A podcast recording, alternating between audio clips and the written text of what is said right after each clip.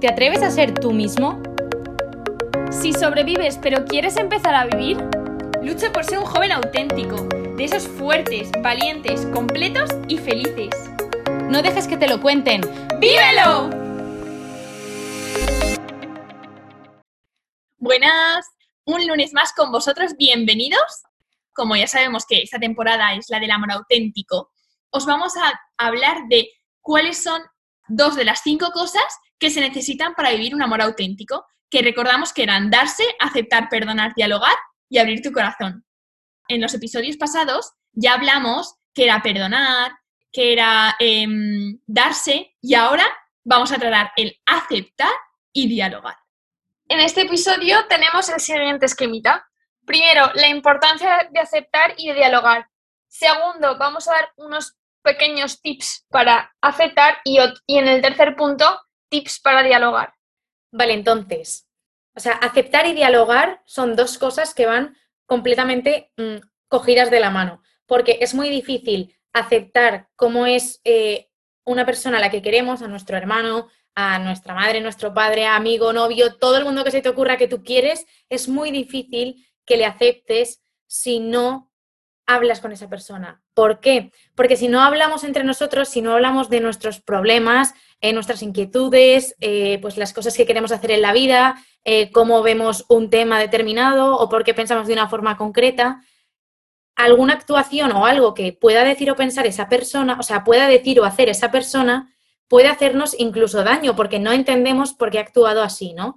Entonces, hablar es el único camino y el más directo para poder entender y con voluntad, muy importante, aceptar al otro. Entonces, yo, eh, pues pensando en esto, he encontrado un ejemplo bastante visual de cómo se compagina el aceptar y el dialogar. Porque seguro que te ha pasado muchas veces que en clase el profesor te ha explicado un tema, ¿vale? O un problema que tú no has entendido y que o por no preguntar o por no buscar a alguien que te lo explique, ¿eh? alguien con quien dialogar, eh, te quedas con esa duda y lo que haces es aprender todo lo de memoria. Y eso te cuesta mucho más aceptar ese problema y ponerlo en práctica y conseguir, eh, pues, sacarlo, en plan, mm, hacerlo bien, que si tú te lo hubieras, eh, lo hubieras entendido, que te sale como mucho más rápido, ¿no? Entonces, con las relaciones con las personas pasa lo mismo, que alguien puede actuar de una forma, como ya he dicho, que nosotros no entendemos. Y muchas veces, si eso no lo hablamos, no sabemos ¿Por qué? Y nos cuesta mucho más aceptarle, porque tú puedes querer mucho a alguien y decir, venga, va, eh, acepto esto que ha hecho, pero te cuesta mucho más aceptarlo que si le preguntas por qué lo ha hecho, ¿no? Entonces, es súper importante y están súper relacionados el aceptar y el dialogar. Porque es lo mismo respetar que aceptar. obviamente no. O sea, aceptar va un paso más allá porque para poder aceptar a una persona, como bien ha dicho Lourdes, has de conocerla. Y ahí viene lo difícil, porque es verdad que cuando acabas de conocer a alguien, ¿no? Por ejemplo, los primeros días de universidad o meses, todo es de color de rosas. Y es súper fácil que eh, nos llevemos bien, porque no hay ningún problema, no nos importa ceder, intentamos agradar al máximo, siempre con buenas caras, no hay enfados, pero cuando ya empieza el roce, y con el roce me refiero a pasar más horas juntos, a compartir más áreas de tu vida, ya todo cambia, porque empiezas a sacar como tu lado oscuro y hay más confianza. Entonces te da igual enfadarte con él, decir las cosas a la cara y ahí es donde has de, ha de empezar el diálogo, porque hablando se entiende la gente. Entonces es importantísimo que en cualquier tipo de relación, amigos, hermanos, novios, lo que sea, hay que hablar. Porque si tú no le dices al otro lo que te pasa, lo que en el fondo te apetece, lo que te molesta, ¿cómo lo vas a ver? Y especialmente aquí incluye a las mujeres, porque no entendemos que el otro no sepa lo que nos pasa, o sea, nos pone de los nervios. Y a mí me da mucha rabia que eso sea así, porque eh, está el típico comentario de, ay, es que como eres mujer, no sé qué, no sé cuántos. Y es como, no, tío, pero es que en realidad sí, o sea, soy así, me tengo que aceptar y la otra persona tiene que aceptar que yo soy así y entonces mm, poder entender por qué actúo como actúo. Y los primeros que tenemos que aceptarnos es nosotros a nosotros mismos, porque si nosotros no nos aceptamos, vamos a estar siempre incómodos con nosotros y pues es mucho más difícil eh, pues querernos. Entonces, fíjate que el diálogo está absolutamente en todos los aspectos de nuestra vida y en todas las relaciones que tenemos, ¿no? Y esas relaciones pueden ir cayendo en picado hasta llegar a enfriarse, desaparecer si no dialogas con esas personas. Además, bueno, esto hay que tenerlo clarísimo y es que el mejor lugar para poder practicar ese diálogo es en casa.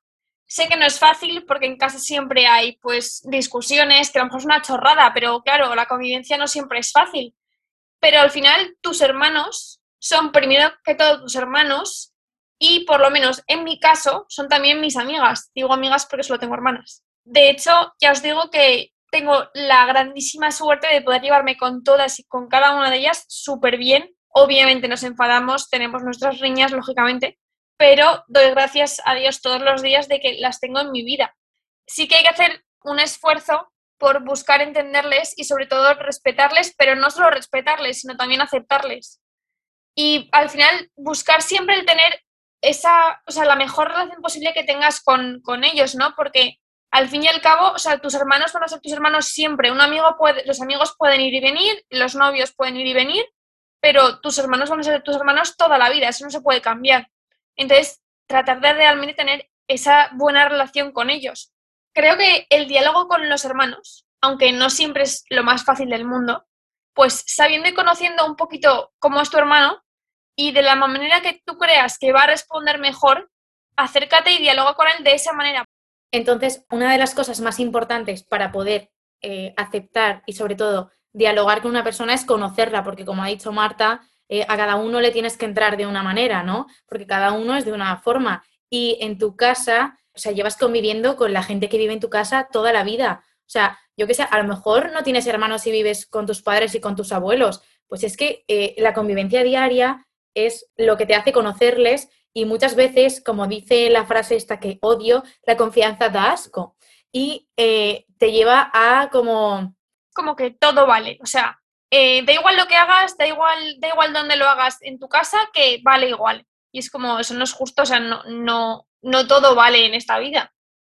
Entonces, hay que cuidar todas las relaciones y empezar a practicar en casa, porque, eh, pues mira, ahora mm, cuando nos confinaron, no podías relacionarte con nadie más que con tu familia. O sea, a ver, podías llamar por videollamada a tus amigos y tal, pero la convivencia real era en tu casa y entonces es como el sitio que siempre vas a tener para practicar ese diálogo y esa aceptación, porque necesita una práctica.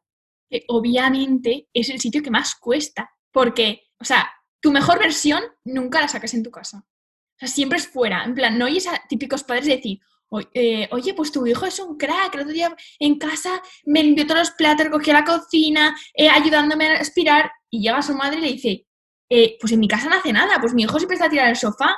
¿Y por qué? ¿Por qué sacamos siempre nuestra mejor versión fuera de nuestra casa? Porque la confianza da asco. Efectivamente.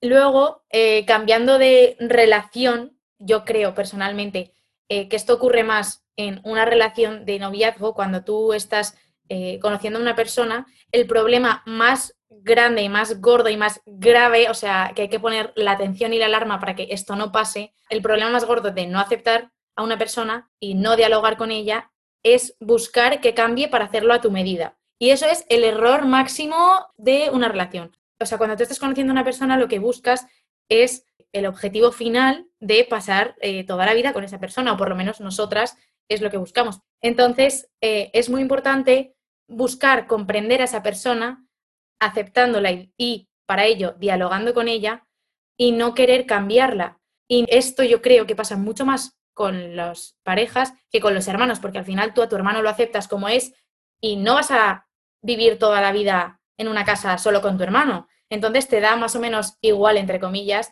eh, pues como sea eh, en cada cosa y lo que haga, ¿no? Entonces es un error pues querer cambiar a alguien antes de conocerle. Así que llegamos al punto que todos estáis esperando. Tips para aceptar a la otra persona. Como hemos dicho, ¿qué es aceptar? Pues todos lo sabemos. Todos sabemos que yo siempre digo, bueno, una gran similitud que he visto. Por ejemplo, aceptar es lo mismo que pasa en una página web, ¿no? Que tú has de aceptar los términos y condiciones para poder pasar, ¿no? A ver, supuestamente lo lees, ¿vale? Y una vez eh, lo conoces, pues le das a aceptar. Lo mismo pasa con las personas. Para poder aceptarlas, has de leerlas, entre comillas has de conocerlas, conocer sus defectos, virtudes, eh, su comportamiento, lo que le gusta, lo que no, sus circunstancias. Y una vez lo conoces todo, ya eh, tú con tu voluntad decides quererla tal y como es, con todo. O sea, nadie es perfecto, entonces todos vamos a tener defectos, así que no pasa nada. Entonces, ¿cuáles son los cuatro tips para poder aceptar? Uno, conocer, obviamente, ya lo hemos dicho mil veces, hay que conocer a otra persona para poder aceptarla. Segundo tip, reconocer, como acaba de decir Fati, que nadie es perfecto y que no podemos hacer a la gente a nuestra medida, que todos tenemos fallos y que hay que estar ahí para apoyar a las personas que queremos y también tenemos que comprender eso y saber que eh, pues cada uno tiene su forma de actuar o incluso de reaccionar y pensar ante determinadas situaciones. El tercer tip es querer con todo y no a pesar de todo. Que como ha dicho Lourdes, eh, todos somos imperfectos, ¿no? Y, no podemos ser nadie nuestra medida, pero es verdad que, bueno, y que todos tenemos nuestras pequeñas cositas eh, buenas y no tan buenas. Y no tienes que querer a pesar de eso, es decir, poner mala cara cuando salen esas cositas, sino querer con eso. Es decir, si ves que algo en plan no te cuadra, pues uno, se lo dices y dos, pones una sonrisa y dices, a ver, ¿cómo te puedo ayudar a mejorar esto? O ¿qué podemos hacer para solucionar esto? Y cuarto tip, súper importante, perdonar. O sea, todas esas cosas y todas esas imperfecciones que tiene alguien, pues muchas veces te pueden hacer daño. Si no las perdonas, eh, no puedes quererlas y aceptarlas, o sea, se te hace muchísimo más difícil.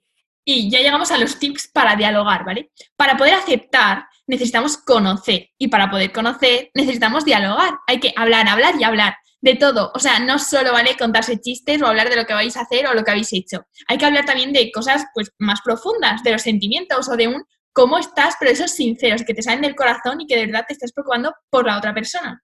Así que los cuatro tips para dialogar son, el primero, pensar en el otro, obviamente, te has de poner en su lugar, sea, si no, no, va a salir una conversación profunda, de verdad. Segundo tip, preguntar a la otra persona, porque muchas veces vemos que le pasa algo y no sabemos qué es, pero sabes que le pasa algo y hasta que no se lo preguntes no te lo va a contar. Y pues cuando te lo cuente ya podrás entenderla un poco más y saber qué le pasa, ¿no? Entonces es muy importante preguntar.